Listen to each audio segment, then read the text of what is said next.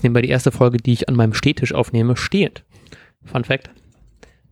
Und damit herzlich willkommen äh, zur womöglich wichtigsten oder richtungsweisesten Spiel der Saison. Ähm, ich google es gerade noch, aber ich meine, es ist Werder gegen Mainz, genau, Werder gegen Mainz. Ähm, es geht um nicht weniger als den Klassenerhalt und hallo, Matthias Althoff.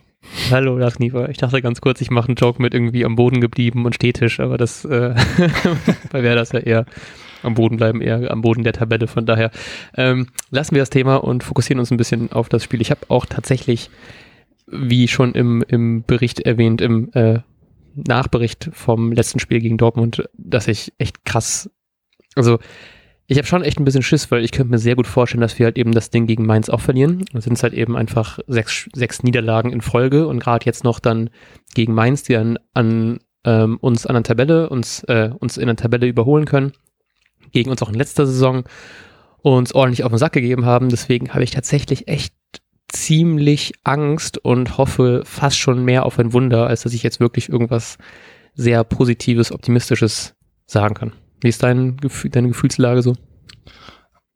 Ja, weiß ich auch nicht. Meine Gefühlslage ist, glaube ich, Dauer, Dauer unzufrieden zurzeit. Äh, ja. Und deshalb glaube ich, ich bin weder optimistisch noch pessimistisch. Ähm, und glaube, dass wir ohne den Tipp so krass zu spoilern, aber am Ende dastehen und sagen, ja, okay, dann halt nächstes Spiel. ohne, ohne zu sagen, alles ist Kacke. Ähm, ja, also ich glaube auch wirklich, dass alles passieren kann. Man kann ähm, plötzlich sich, also ich, ich kann mir wirklich ganz ehrlich vorstellen, dass alles passieren kann. Von ähm, 5-0 Sieg und alles mega geil zu typischer 5-0 oder 1 Niederlage mhm. äh, gegen Mainz und alle sind komplett am Boden zerstört, bis hin zu ähm, schönes, äh, sehr, sehr unschönes 0-0. Ja. Ähm, ich glaube, wir dürfen uns echt überraschen lassen und es ist sehr schwer vorherzusehen, wobei irgendwie halt auch nicht. Irgendwie ist es auch so ein garantiertes Kackspiel. Also ich finde es ganz komisch. Ich weiß auch nicht so ja. richtig.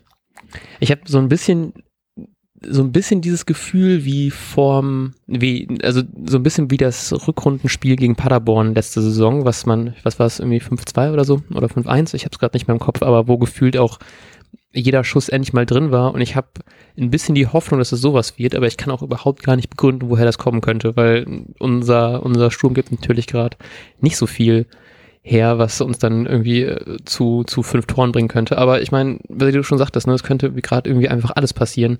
Ähm, gerade, also keine Ahnung, es sieht halt eben gerade, spricht irgendwie halt eben alles irgendwie für Mainz, habe ich das Gefühl, aber vielleicht überrascht uns wer da doch nochmal nach so einer pleiten Pech- und Pannenserie. Ähm, wäre es natürlich irgendwie ganz schön, nicht nur für die Tabelle, aber auch so ein bisschen mal für die Fanseele, so ein bisschen so Fanservice bringen wäre natürlich, das würde mich halt einfach langsam extrem freuen, weil ich habe nicht nochmal Bock, innerhalb von einer Woche irgendwie über drei Niederlagen zu reden, deswegen ähm, wäre es schon sehr schön, wenn wir das mal ein bisschen ändern könnten.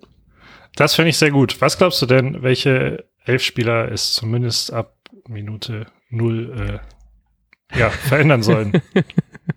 ähm, ich finde das gerade extrem schwer, weil gefühlt ist ja, also die letzten beiden Spiele waren ja auch immer irgendwie relativ überraschend. Ich versuche es trotzdem mal mit einer ähm, klassischeren Aufstellung. Ähm, mit äh, hinten machen es Gebris Selassie, Velkovic, Moisander, Friedel und Augustinsson. Diesmal sehen wir Friedel hoffentlich wieder in der Innenverteidigung. Ähm, Im Mittelfeld machen es Eggestein und Möwald und davor dann ich habe ein bisschen zwischen Schmid und Osako geschwankt, aber ich glaube, es macht, ich hoffe, irgendwie es macht Osako. Ich würde es ihm mal wieder gönnen, dass der jetzt mal wieder richtig durchstartet. Und vorne äh, Rashica und Füllkrug. Ja, das klingt äh, sehr realistisch, würde ich sagen. ähm, ich habe, weil ich mich ja in der letzten richtigen Folge, die ihr natürlich gerne noch hören könnt, wenn ihr das noch nicht getan habt, ähm, darüber aufgeregt habe, dass man jetzt mit so ja durchschnittlich älteren Spielern gespielt hat, die auch in der letzten Saison genauso auf dem Platz standen, ähm, wollte ich einfach mal hier eine frische Startelf von meiner Seite auf, ich bin gespannt. auf den Platz schicken. Mit einer, ähm, aufgrund des Mangels an Verteidigern, einer Viererkette, äh, Agu, Friedel, Velkovic und natürlich Theo als Legende. Ähm, Dahinter steht aber Zetterer mal ausnahmsweise im ähm, Kasten. Auf der Doppelsechs gibt es dann Gruev und einen Bomb. Äh, die Zehnerposition bekleidet ganz klassisch natürlich Voltemade. Ähm, der sich aber so ein bisschen abwechselt mit Schmied auf dem Flügel äh, und auf dem gegenüberliegenden Flügel würde dann Schönfelder zum Einsatz kommen und äh, schlussendlich natürlich Dingshi bedienen. Oh, toll.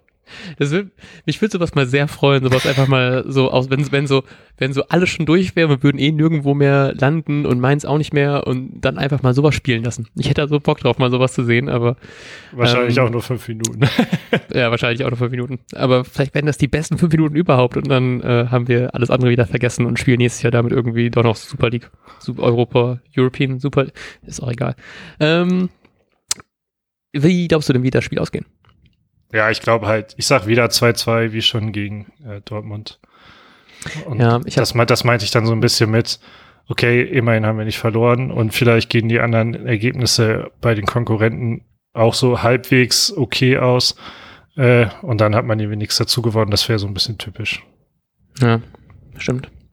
Ich äh, habe mich glaube ich, auch wie bei Dortmund für ein 1-1 entschieden. Es ist, wie du schon meinst, ich finde, es ist echt so ein Spiel, wo halt eben alles passieren könnte. Und ich finde irgendwie, 1-1 ist zumindest irgendwie das, ähm, wenn man in die Werder-Historie guckt, das wahrscheinlichste Ergebnis. Deswegen hoffe ich einfach mal, dass ich in Stochastik noch ein bisschen aufgepasst habe und dass das irgendwie passt. Ja, sehr gut. gut. Dann hören wir uns zum äh, Nachbericht äh, am Donnerstag. Wir mhm. wünschen euch einen wunderbaren Bundesligaspieltag. Ich hoffe, es wird ein endlich mal wieder so ein richtig geiler. Und ob es das war oder nicht, hört ihr dann dann. Und äh, wir sagen bis dahin. Ciao, ciao. Ciao. Und jetzt läuft der Ball.